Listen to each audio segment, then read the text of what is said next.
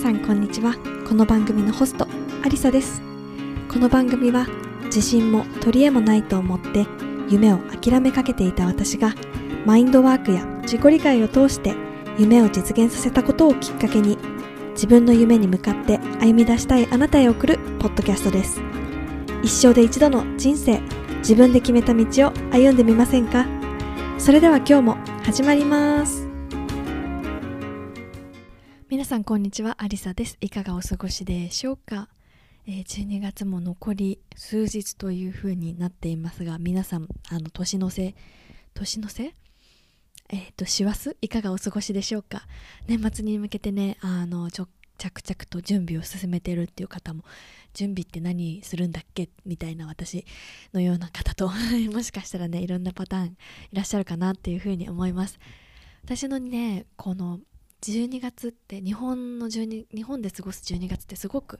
あのやっぱり好きだなっていうのを思い出しましたね。あのなんかこう12月になるとこう年末に向けていろいろ家の中をきれいにしたりだとかあのちょっとこうあの感謝の思いをね込めていろんなものを掃除したりだとか家もそうですしいろんな、えー、台所だとかその冷蔵庫の中とかあちこちをねこうあの少しずつね掃除していってたんですよ。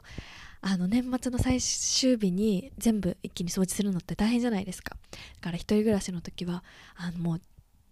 一週週末に1箇所ずつこう掃除して年末には終わるっていうプランであの掃除してあの偉いねって言われてたんですけどなんかねやっぱ気持ちいいじゃないですか。家の中があの綺麗だったりすると気持ちいいしあのその冷蔵庫の中が綺麗だと気持ちいいしっていうのでねやっぱり掃除がそのもたらしてくれるパワーを私はあのすごく強く影響を受けていたのであの掃除するのもね全然苦じゃなかったしあの好きな方だったんですよね。でもねなかなかそういう文化ってなんか文化的なあのものもあってみんなこうやるやるっていうのでなんかいい意味でねプレッシャーというかね影響を受けてあ12月だそろそろね年末に向けて掃除していこうとかね。あの会社の中でもあの年末の最終日は大掃除あるから、まあ、そこまでにねちょっと書類とか片付けたりしようとかね。っていうのがあると思うんですけどね。やっぱりねイギリスねあんまり年末に大掃除とかっていう文化はないのかなっていうふうに思うんですよね。あのクリスマス終わったらツリーは片すけどあの別に家の中を年末だから掃除するっていう習慣はあんまりないと思っていてでもやっぱりね新しい年をこう綺麗にあのこう新鮮なね気持ちで迎えるためにはやっぱり身の回りのこう使うあの道具だったりだとかあとは部屋だったりだとかあのそれがね綺麗になると気持ちいいよなっていうふうに思うので私はねあのちょっと自分であの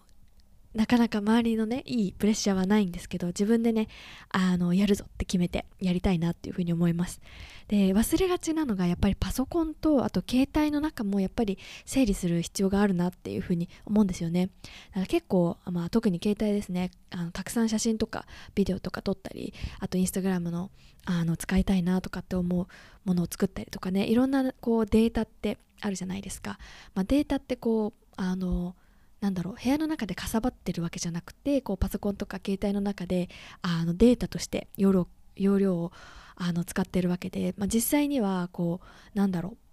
う目目には見えないんだけれどもそこがねやっぱりこうぐちゃぐちゃってしてるよりはこう、ね、使うものいらないものあ取っておくもの整理してこう綺麗にね整頓してある方がいいよなと思って。でなかなかねこれもこう目に見える掃除よりとはちょっと違うじゃないですか。こう後回し後回しになっちゃうんですけどこれはもうねあのちょっとぜひ今年やっていきたいなと思ってここで皆さんの前で宣言しようと思います。同時にね皆さんの中でもこう携帯とかねパソコンとかそうだねあんまりちょっとあの整頓とかあの整理してなかったなっていう人ぜひね私と一緒にやりましょう。あのぜひねこの週末とかあとね電車乗ってる時とかよくやろうとやってるんですけど私。電車乗ってるタイミングでこう SNS をいじるんじゃなくってこうあの写真とかフォルダの整理何何だっけこれとかあとはこうブックマークしてるところとかねちょっとずつこれもう興味ないなとかいらないなとかっていうものをねこうちょっとずつ手放していくっていうことをねあのやるのがおすすめです。でなんで私電車の中でやるかっていうとねかつねこう電波がないことが多いんですよね。こう電波が。もうだったら SNS とか見るんじゃなくてこうポジティブなね方向に回すためにあのぜひねその整理タイム携帯の中クリーニングタイムっていうことでね皆さんもぜひやってほしいなっていうふうに思います。私もあの電車に乗る時間を使って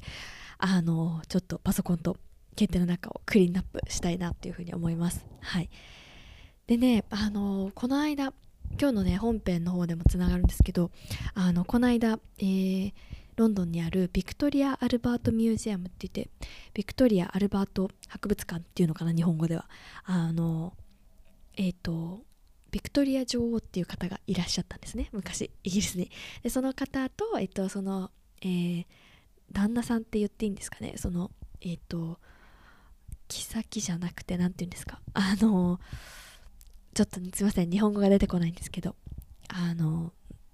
えっと結婚された方の名前をもを冠としている美術館があってあのすごくねそのもう調度品というか集められているものが一流のものばっかりでなんとねそれがイギリスはほとんどの博物館が無料で入れるのでそのあの素晴らしい作品たち芸術品たちをあの見れるんですね。で今回はまああのそれがねこうメインのところでもう建物も素晴らしいしあのものすごくね価値のあるところでもうぜひね皆さんロンドンにいらっしゃる際には行ってほしいなっていうふうに思うんですけど今回はねそのえーと、本館というかね、えーと、本展示ではなくて、えーと、企画展示えー、企画展示にね行ってきました。で何の企画展示だったかっていうとえっとえー、ここここシャネルっていうあのシャネルっていうブランドあるじゃないですか。あののえっとそのその創業者っていうんですか？その名前を持ってるここシャネルさんの、えっと、エキシビジョンに、えー、行ってきました。で企画展示、えっと、特別展示会はあのやっぱりね、えっと、お金を払って入寮したんですけどなかなかねこのスペシャル企画スペシャル企画特別展示展がもう予約が取れなくてですね去年の去年じゃないまだ12月なんであの9月から、えっと、会期はね2月末ぐらいまであるんですけどだから5ヶ月もっとあるか5か910111212だから6ヶ月ぐらい半年ぐらいあの期間があるのにもうあのそのねチケットがリリースされた瞬間にもう全部ソールドアウトになってもう全然あの予約が取れなかったんですよね。でまあ聞くこう何て言うんですか口コミというか行った実際に行った人のこうレビューを聞くともう本当にこう圧巻だったっていうあの話を聞いてあの私ものすごくこうシャネルののファンっていうわけでもないんですよ。そのブランドとしてね。その素敵だなっていうふうに思うしあのなんかいいなっていうふうに思うしでもこう自分のものを買った記憶がなくてこう友達の誕生日とかでは買ったことあるんですけど自分で自分に買ったことって多分ないなっていうぐらいのあの感じの別にもうこうすごくあの普段から使ってますっていうようなファンじゃないんですよね。ロイヤリティなファンじゃないんですけどでもなんかそんだけねなんかみんなすごいすごかったなっていう風に聞くとなんかちょっと見てみたいな。でももうずっとチケットはこうあの売り切れだしまあ縁がなかったのかななんていう風に思ってたんですよね。でもたまたまねこうあまたこうちょっとチケットのが増枠されて遅い時間がね売り出されましたみたいな話を聞いてあのチケットサイトを覗いたらたまたまね予約することができてあの今回あの行ってきました。であの映画がねあの何年か前に2009年ぐらいだったかなあのに映画化映画化っていうかねその彼女の人生を舞台モデルにした映画があのなあ映画が放映されたんですけど私それ以前に見たことがあってなんかすごく素敵なあの映画だったなっていうことが覚えてたんでなんかそれそれもあってね多分気になってたんですけど、まあ、行こうっていう風に決めました。で前日にねあの行く前日にそのもう一回ねその映画を見てあの彼女の人生とかその取り巻くあの時代背景とかどうだったんだっけなとかっていうのをねあの予習してあの行きました、まあ、結果的に言うとねその予習していったのはすごく良かったなっていうふうに思ってであのすごくね面白かったです。で、まあ、どんな展示だったかっていうとその彼女の、まあ、帽子屋さんとしてスタートしてるんですね、まあ、その前にこう彼女が育った環境あのものすごくあのなんだろうな貧しい家庭に生まれてで孤児院にで育ったのかな。で、まあ、そこからえっとまあなんていうんですかえっとソサエティクラスその何て言うんですか裕福な人たちの社会何て言うんですかそういうところに属してる人たちとの交流を持ったりだとか夜あのバーで歌ってたりとかっていうそういう背景から、えー、まあ、おはりこさんっていうんですかその裁縫の技術から帽子屋さんをスタートして、まあ、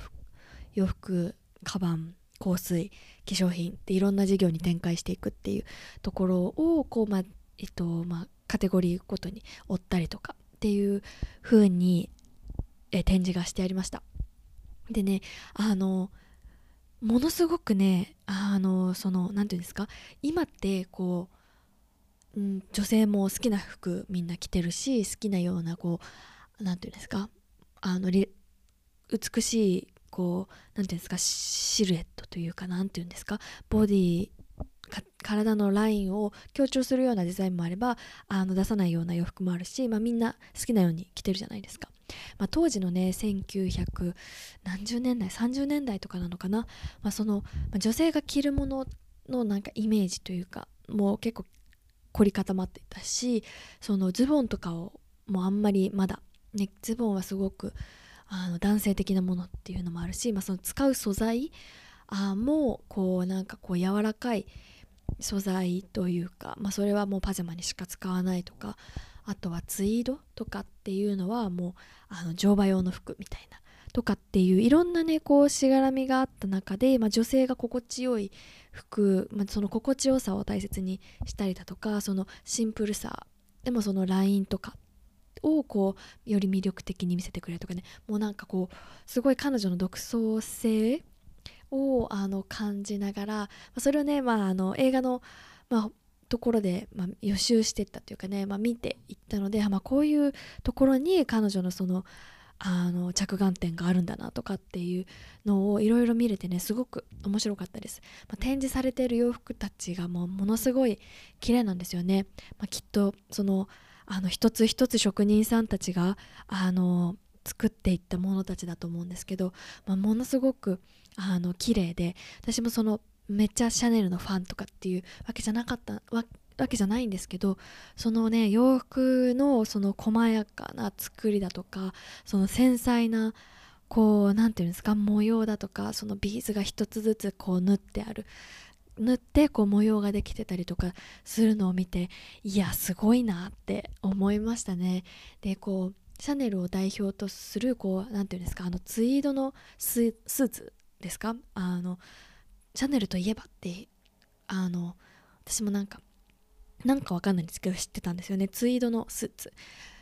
がこうあのずらーっと何着ぐらいあったのかな。100着ぐらいね一気に展示されてる部屋があってもう圧巻でしたね。なんかそれを見てそのあのその映画もあ見てなんかこう一人の女性としてあのこう自分のあのなんだろう。自分が正しいと思うこう自分がこう突き詰めたいこうあのビジョンを持って進んでいったっていう姿を見てで彼女70歳の一回一回一旦引退したんですけどもう一回カムバックしてでその時70歳だったとかっていうのをねあの見るとあすいません間違ってる情報。70歳だったと思うんですけどね。ちょっと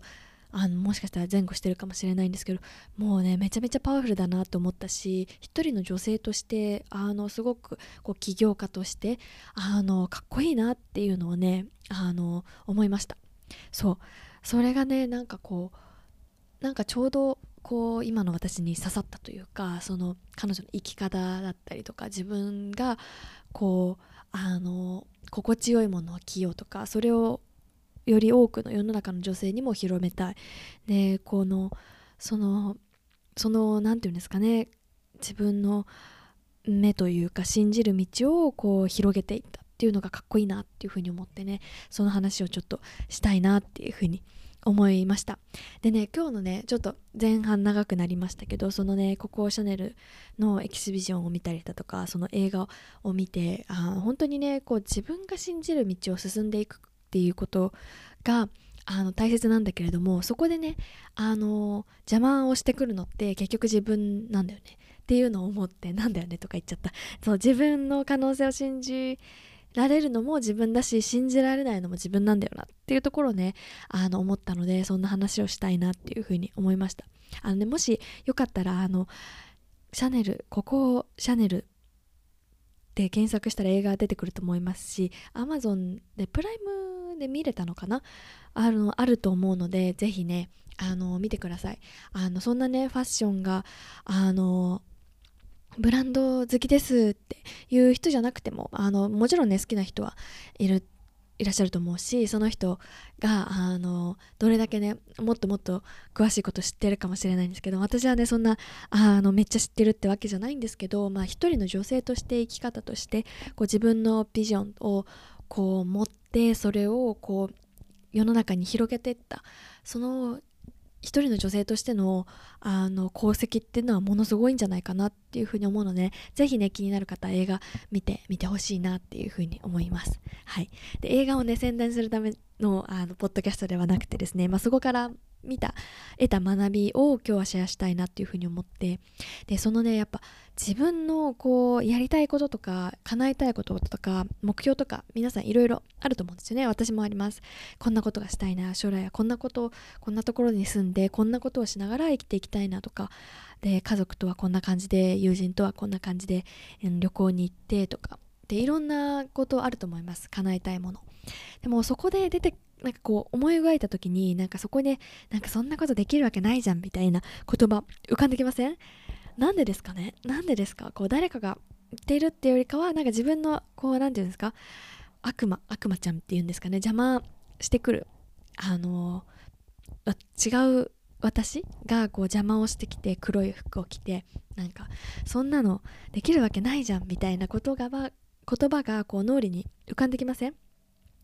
そうなんですよね。なんかこんなことやりたいっていうこうイマジネーションをあの想像イマジネーションをしてるのも私なんですけどその一方でそんなのできるわけないじゃんっていう風に言ってくる私も同時に存在するんですよね。頭の中だったり心の中だったり。でそれってすごくあの自分でかけてる言葉なんだよっていうところを私はもう一度気づいてたんですね。でなんか誰かが言ってるように聞こえるかもしれないんですけどこう自分そのできるわけないじゃんとかそんなのあなたにで本当にできると思ってんのとかって言ってるのって周りの人っていうよりかは自分なんですよね。その自分の違う何て言うんですかあの違う人格を持った私というかそこにもう一人の自分がいてそれその人が言ってるんですよ。でそれ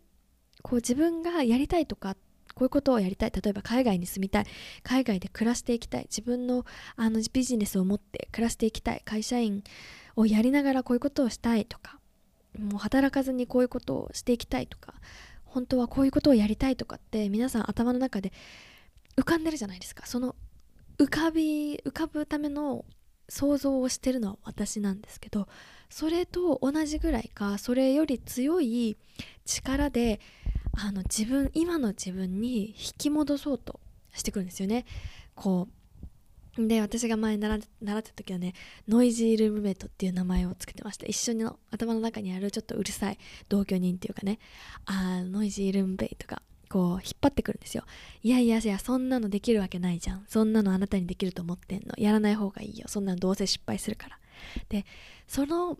なんでその言葉が出てくるかっていうと私たちって現状維持今までの通り今このままの自分がすごく心地よくてそれが快適なんですよ。だから新しいこと新しいチャレンジ新しい環境に飛び込むのことってすごくこう怖いとかこう恐怖とかあの心地悪いっていう不快なあのマインドが出てきてそれでねなんとかね今までいたところに戻そうと戻そうと。するんですよ。でこれはすごく自然な反応で今まで慣れてたところが快適だからストレスを感じないからそこにこう戻してあげよう戻してあげようって。もうそんなところでわざわざ行かなくていいよ。そんなストレスのあのかかるところに行かないで今までの通り今までの通り何も考えずにあの無意識の状態で生きれるままでいいんだよってこう連れ戻そうとするんですよね。でもそれはあのそれはねあのあの幅こう新しい自分がやりたいこととか新しいことにチャレンジしたいたい時にちょっとねあの足かせになるものなんですよね。でもその足かせを作ってるのは結局自分のあの頭の中にあるそのもう一人の私ノイジールームメイトちゃん。もう名前つけていいと思うんですよ。何々ちゃんとか。あのがやっぱり邪魔をしていてでそれに私気づいたのはそのねあのココ・シャネルの映画を見た時もそうだしこう自分にはこう自分がクリアなビジョンを持ってこういうことをやりたいとか目標を達成したいっていうふうに思った時にあの邪魔してくるのは自分なんですよね。自分ができるかなとかできないかなって。でまあその映画を見てる映画を見てて思ったのはもう彼女があのまあね実際はどうだったのかわからないけれどもとにかくねもう自分が信じる道をもうガンガン突き進んでるんですよ。もう迷いもないようにあの、まあ、映画のねあの何ていうんですか、まあ、作りとして全然こう何も迷いなく突き進んでる姿を見た時にあ私がこうやりたいことができないかもしれないって思ってるのは全部あの自分の心の中に持ってるものなんだなってっていうふうに思ったんですよ。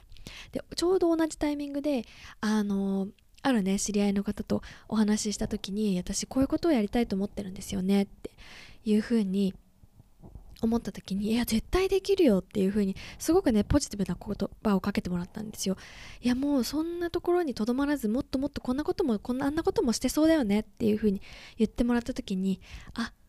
結局なんか私こんなことやりたいなって思ってるけどなんかどこかでなんかできないかもしれないなとかやっても無駄なんじゃないかなとか私にそんなこうできる能力があるのかなっていうふうに疑いをかけてるのは自分でそのその方から見たらできるよもそんなのこう絶対できるっていうふうに言ってもらった時にあ私はできるんだってこうできるって思思われる。ってことはなんだろうできないって言い聞かせてるのって私なんだなと思って。でね反対にねその方とお話しした時にその方のねこうやりたいこととかも聞いた時にいやそれもっとできますよってそれ絶対に叶えられますよって言った時にその方とねお話ししていやなんか自分ではできないと思ったんだけどそういう風に声かけてもらったらねやっぱできるのかなって思うって。で結局あのそうやって踏み出そうとしてる時に邪魔してるのは私たち自身の頭の中にあるそのノイジールームメイトなんだよねっていうところにで話した時にあってすごいしっくりきたんですよね。あ結局こう自分の中にあるこういうふうなことをやりたいとかあのこういうことを実現したいとかっていうふうにこうポッとね火がこう何て言うんですか焚き火に火がつくようにポッと最初小さいあの光炎がつくんだけれどもシュンってこうしずシュンってこう小さくなってしまうのは自分でこうできないだろうとかそんなのやっても意味ないじゃんとかっていう言葉を自分でかけてるからこうね火がどんどん小さくなるんですけどそれをねあの自分ができると思ってこう空気をもっと入れてあの自分でこういうことをやろうと思ってます。私はもうできると思ってもうできたもうその叶えた自分を想像してもうそのまま進んでいったらできるはずなんですよね。でそこを邪魔してるのは自分なんだってその自分がこう今の場所から出たくないってこう引っ張り戻そうとする力がこうノイジールームメイトとして自分の中に現れて今まで通り現状維持現状維持ももう余計なことしなくていいからっていうところにね戻ってきてるんだなって思にもう一回ねあの気づいた時にああやっぱそこだよなって。自分のね可能性を信じられないのは結局自分なんだなって。でもこれってあのすごくチャンスでじゃあねじゃあどうしたらいいかって。自分のこう夢とか叶えたいこととかもをもう心の底から信じてあげられればそれをね叶えられるんだってなるわけですよ。じゃあ実際に何したらいいかっていうともうもう叶ってる自分をねもう想像していくすり込んでいく。あの鏡を見るたびにね私はあもうすでに全部叶った時代叶った状態の私なら今何を思ってるんだろうとかその何を思ってどんな行動してどんな人と会ってどんな風に時間を使ってそんな何をしてるんだろうかっていう風になっていくとじゃあそれの人がそうなのだとしたらじゃあ今の私は何をするかってこう視点が変わってくるんですよね。もうこうなんていうのできるわけないじゃんとか私そんな私にできるはずがないとかそんなところからの視点だったらもう常にね寄り戻しの方になっちゃうんですけどもうすでに全部自分が叶った状態の私だったら何をしているかっていうところに視点を持ってきてあの一歩ずつ一歩ずつ進んでいったら叶っていくんだなって。なんかそれをねそのその人とのお話だったりとかそのココシャネルの映画を見たりそのエキシビジョンのあのところを見たりしてね。あもう本当に目の前の一つ一つをこう自分に繰り返しやっていってそうもう自分が叶った姿の私をイメージしながらねあの毎日過ごしていけば絶対叶うんだっていうところをねあのもう一度再発見したのでちょっとまたお話ししたいなっていうふうに思いました。多分ねこのこの話も何て言うんですかこうきっかけは違うきっかけというかね取っかかりは違うと思うんですけどこうあの多分ね私何度も話してるトピックだと思うんですよ。で何度も話してるっていうのはもう大事だからだしこうすごく原理というかここがあの何て言うんですかすごく大事なキーになってくるからだと思っていてもしかしたらねこのポッドキャストでなんか聞いたことあるとか知ってるっていう人多いと思うんですよ。でも聞いたことある知ってるとできるっていうのにはすごく大きなギャップがあって、まあ、そこをねあの埋めていくためにこう今日からまたあの知ってるからやる私はやっているっていうね人に変わっていってほしいなっていうふうに思います、まあ、こう言ってるね私も私自身もまだまだやりたいことあるしそこに向かってねやろうとするとこういやそんなのできるわけないじゃんっていうねこう自分の中にノイジームイテが出てくるんですよ、まあ、それをね一つずつこうクリアしながらこう自分のいやもうこれは私できるはずだからまあもうなってるからもうその状態の私だったらこうしてるからっていう感じでねあのちょっとこう塗り替えてよりね理想の自分に近づいていきたいなっていうふうに思います。どうですか？皆さんの中でなんちょっとああなんで私そういう風なこうできるわけないじゃんって私が出てくるのかなっていうヒントになりましたかね？そう。なんかきっとねこう来年に今年の振り返りとかして来年はどんな年にしようかなっていう風にね考えるタイミングなのかなっていう風に思うのでね。もしねそういう言葉が出てきたらもう紙に書き出してもいいと思います。どうしてそんな言葉が出るのかなってもうどうしてっていうかもう自然なこう原理なので、まあ、それが悪いとかじゃなくても書き紙に書き出してあ大丈夫守ってくれてありがとねってこう自分をねこう危険なところに行かないように戻してくれようとしたんだね。ありがとね。でもね私大丈夫いけるからっていう風にねあの声をかけてあげてあの自分のねなりたいイメージに近づいてってほしいなっていう風に思います。私もね今日もこうやってお話ししながら自分にね言い聞かせてあの自分もセルフイメージをねあの磨いていきたいなっていうふうに思います。はい。ということでね 今日も最後まで聞いていただいてどうもありがとうございました。また次のエピソードでお会いしましょう。バイバイ。